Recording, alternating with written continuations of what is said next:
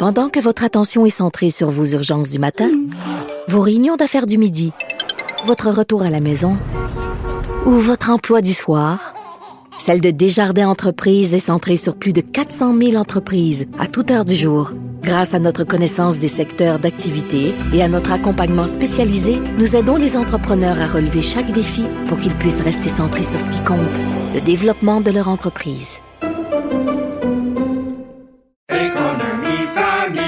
Ici Ricardo. Et Émilie, marchand d'IGA. On a envie de vous inspirer à bien manger. À moins de 5 la portion. Suffit de repérer les produits valeurs sûres et de les cuisiner avec une de nos recettes. Les valeurs sûres, c'est bien pensé, hein? Bien sûr! Détails sur IGA.net.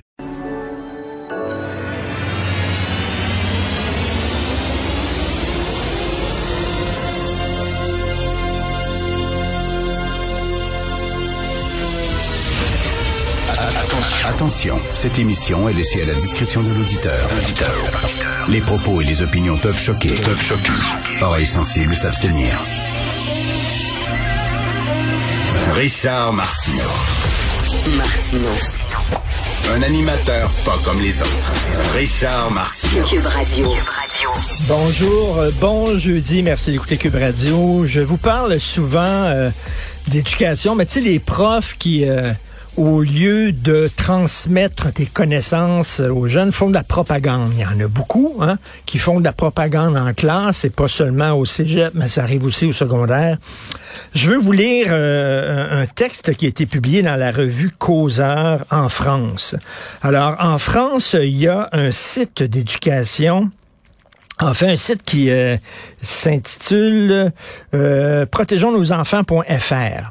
Alors, ce sont des parents, des professeurs, tout ça, qui vont sur ce site-là et qui racontent à quel point l'idéologie est en train de gangréner l'éducation euh, dans leur institution d'enseignement. Et là, c'est toutes sortes de témoignages de profs, d'anciens profs, d'élèves et de parents. Je vais vous lire certains témoignages. Et là, c'est en France, bien sûr, mais c'est la même affaire ici, c'est exactement la même chose. Malheureusement, il y a des professeurs qui sont des militants qui veulent embrigader les enfants plutôt que les éduquer. Écoutez ça. Je suis enseignant dans un lycée professionnel. L'endoctrinement idéologique est permanent. Écriture inclusive, dérive LGBT, pression syndicale, contredire leur thèse nous expose à des représailles sournoises comme des poubelles vidées dans nos casiers ou des menaces sur nos messageries. C'est un prof.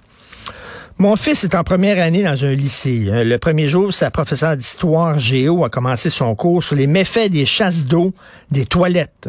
Puis là, elle a appris aux jeunes que seuls les riches peuvent se permettre de gaspiller l'eau et les citoyens responsables utilisent des toilettes sèches.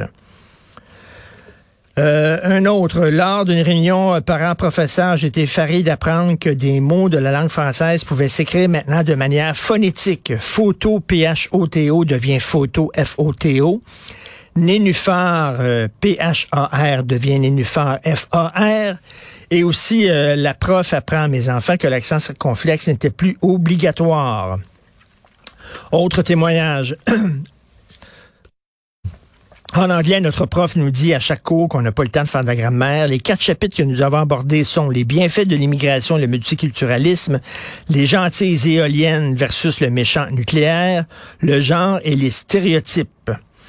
En histoire géo, ma professeure est islamo-gauchiste. C'est un étudiant qui écrit. Ma professeure est islamo-gauchiste. Lorsqu'on a étudié la démographie, elle nous a martelé que sans l'immigration, la France serait un pays du tiers-monde et que toutes nos victoires militaires étaient dues aux immigrés. Ça, c'est enseigné à l'école en France. Il y en a une qui dit euh, Z, vous savez, là, euh, sur les tanks euh, russes, Z, ça veut dire nous allons gagner. Alors, ils mettent Z, les soldats, sur les tanks russes, et la prof, elle a enseigné que Z, ça voulait dire Zemmour. Bien sûr qu'ils mettent Zemmour sur les tanks russes, c'est sûr et certain.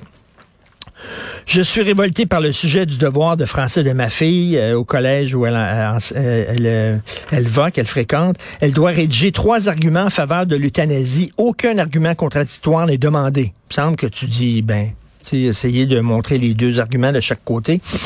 Au lycée de mon enfant, le sujet du devoir de physique est de calculer l'énergie que va avoir une boule de pétanque lancée sur un policier.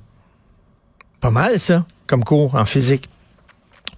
Pour la journée mondiale de lutte contre l'homophobie et la transphobie, le collège de mon enfant a demandé à tous les élèves de porter un t-shirt aux couleurs LGBT. Est-ce que ça pourrait être volontaire, s'il vous plaît? Le jour de sa rentrée en maternelle, le fils d'un ami se trompe de toilette et entre dans celle des filles. Un instituteur l'a vu et lui, lui a dit, tu as le droit d'aller euh, dans la toilette des filles si tu te sens comme une fille, c'est normal, ne t'inquiète pas. Tu peux être une fille. L'enfant était tout mêlé, il s'est uriné sur lui et depuis il refuse d'aller à l'école.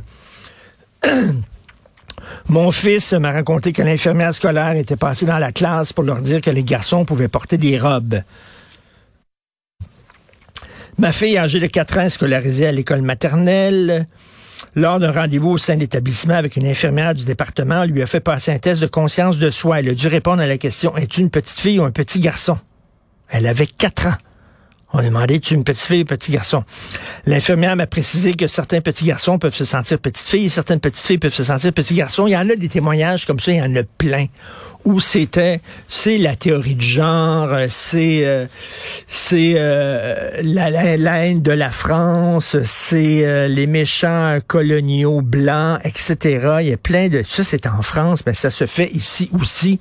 Donc, c'est pas la job des profs de faire de l'embrigadement. Leur job, c'est de transmettre des connaissances.